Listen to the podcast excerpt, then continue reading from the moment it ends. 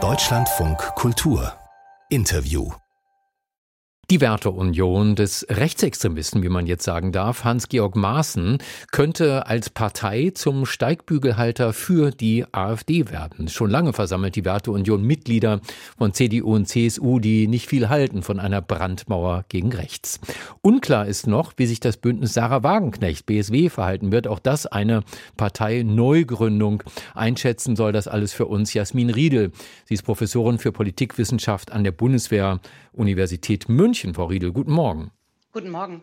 AfD und BSW, also Bündnis Sarah Wagenknecht, teilen ja immerhin die Liebe zu Putins Russland. Und auch in der Abneigung gegenüber der Zuwanderung ist man nicht so richtig weit auseinander. Sehen Sie da noch mehr Schnittmengen? Also Nein, nicht viel mehr Schnittmengen, außer vielleicht auch nochmal die regionale Verbundenheit stärker zu den ostdeutschen Ländern und es da die BSW sicherlich auch für die AfD nochmal eine deutliche Konkurrenz sein könnte. Und was die migrationspolitischen Fragen betrifft oder eher insgesamt so gesellschaftspolitische Dimension ähm, von Fragen, äh, von politischen und gesellschaftlichen Fragen, da ist die BSW ein bisschen näher an der AfD, aber tendenziell immer noch weit genug weg. Also zwar migrationskritisch, also dass man da jetzt sozusagen die deutsche Bevölkerung nicht überfordern dürfe. Aber das ist natürlich, ist die BSW keine rechtsextreme äh, Partei. Hat denn das Bündnis Sarah Wagenknecht äh, ein Alleinstellungsmerkmal? In der Wirtschaft heißt es, glaube ich, immer ein Unique Selling Point, der es ganz besonders attraktiv macht für die Wähler? Ja, absolut. Also wenn wir uns das Parteienspektrum anschauen in Deutschland, ist es so, dass die BSW tatsächlich bisher einen blinden Fleck besetzt. Und zwar unterscheiden wir auf zwei Dimensionen, also die ökonomische, marktliberal oder staatsinterventionistisch und die gesellschaftspolitische zwischen libertär und traditionell. Und dieses Feld staatsinterventionistisch und auf der gesellschaftspolitischen Achse traditionell, das ist bisher nicht entsprechend belegt und das macht die BSW. Trauen Sie denn der Partei dann eine längerfristige Rolle zu im Parteiensystem? Das hängt natürlich von verschiedenen Faktoren ab, aber grundsätzlich, was die programmatischen Möglichkeiten betrifft, würde ich sagen, ja. Was ist mit der Werteunion? Bisher war das ja so ein inoffizieller Partei, der nicht direkt in die Parteistrukturen der Union eingebunden war. Jetzt will Hans-Georg Maaßen daraus eine Partei machen. Und sollte diese Partei antreten, wäre die dann das Bindeglied zwischen Union und AfD? Das ist die Frage. Also auf Seiten der Union wird man sicherlich nicht sonderlich begeistert sein, dass jetzt mit der, wenn dann tatsächlich mit der Werteunion noch eine weitere Partei gegründet wird. Und es könnte auch sein, dass man so ein bisschen entsprechend beleidigt, wie das ja auch damals bei der SPD war mit der WASG und dann später der Linken, dass man sagt, also mit denen möchte man eben auch nicht koalieren. Programmatisch und auch von den Äußerungen ist es ja so, dass jüngst noch Herr Maaßen sich ja auch dazu geäußert hat, zu sachlichen oder Sachkooperationen mit der AfD.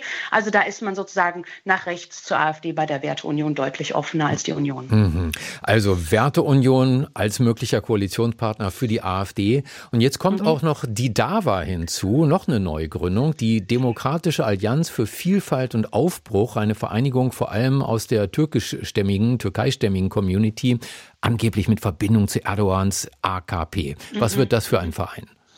Naja, das wird sich noch zeigen. Es wird sich auch zeigen, ob das tatsächlich es schafft, sozusagen im Parteienspektrum Fuß zu fassen. Es ist sicherlich eine Partei, die jetzt von allen Seiten sehr kritisch beäugt wird, weil sie, und das ist die Annahme zurzeit, und es spricht auch einiges dafür, weil es gibt Verbindungen zu AKP-Personal oder früherem AKP-Personal, dass es enge Verbindungen zu Erdogan gibt und dass dort auch die entsprechende Motivation liegt, dass Erdogan über diesen Umweg Einfluss auf die jetzt zunächst europäische Politik und dann auf die deutsche nehmen mag. Angesichts der Größe der türkeistämmigen Community in Deutschland mhm. darf man sich schon wundern, dass von dort nicht schon lange so eine politische Gruppierung kommt, oder? Ja, aber für mich macht es eher den Eindruck, da spricht es eher dafür, dass das eben keine Initiative, keine Bewegung aus der türkischen Community in Deutschland heraus ist, was man ja so, was so mit einer der Gründe ist, wie sich Parteien bilden, dass sie sozusagen gesellschaftliche ähm, Empfindungen und, und Präferenzen aufnehmen und dann in Parteien bündeln, sondern dass es tatsächlich etwas ist, was stärker vom türkischen Staatspräsidenten her ausgeht. Wir hatten, zumindest habe ich so den Eindruck, selten so viele Parteigründungen zur selben mhm. Zeit in Deutschland. Ist das eigentlich gut für die Demokratie, dass jetzt viele neue Parteien gegründet werden oder vergrößern die die Gefahr, dass es am Ende dann doch schwieriger wird, Regierungen zu bilden? Ja, also die Wahrheit liegt so ein bisschen in der Mitte. Es kommt drauf an. Aus Perspektive der Wählerinnen und Wähler erhöht sich zunächst einmal das Angebot. Das ist, könnte man sagen, gar nicht so verkehrt. Ne? Der politische Wettbewerb erhöht sich um das beste Personal, die besten ähm, sachpolitischen Entscheidungen und Möglichkeiten.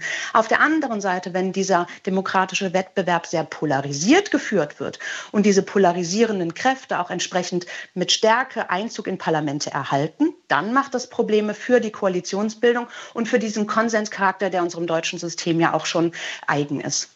Bei den Europawahlen im Mai oder Juni ist das, ne? Wann ist die Europawahl? Ich habe es jetzt gar Mai. nicht im Kopf. Im Mai, da gibt es keine 5-Prozent-Hürde. Ähm, können die mhm. neuen Parteien sich deshalb gute Chancen ausrechnen, ins Europäische Parlament zu kommen? Das ist ja mit eine der Motivationen und äh, das wird sicherlich für die Bewegung Sarah Wagenknecht mit ein erster Testballon, um zu schauen, äh, wie gut man sich da positionieren kann und sich auch programmatisch sortieren kann. Hm.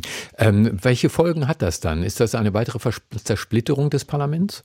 Das muss sich zeigen. Also auch im Europäischen Parlament ist es ja so, dass es Fraktionsgemeinschaften gibt, die sich bilden. Das ist das eine. Und zum anderen ist auch nicht klar, also oder anders formuliert, ich bin mir auch nicht sicher, ob die Stärken, die dann jetzt neu ins Parlament einziehen, ins Europäische Parlament, so gewichtig sind, dass es eine zusätzliche massive Zersplitterung gibt.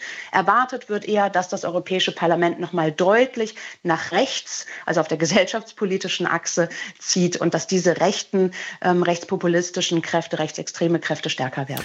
Wenn man so manche Umfragen sich anschaut, verschwinden manche Altparteien aus manchen Länderparlamenten in diesem Jahr. Mhm. Was heißt das? Mhm.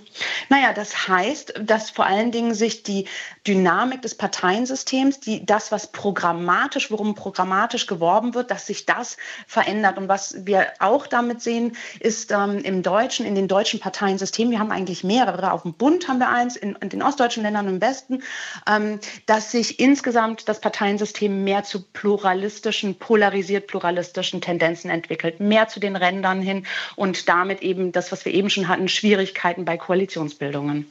Wie die neuen Parteigründungen das deutsche Parteiensystem verändern könnten, dazu Jasmin Riedel. Sie ist Professorin für Politikwissenschaft an der Bundeswehr-Universität München. Frau Riedel, danke für das Gespräch. Sehr gerne.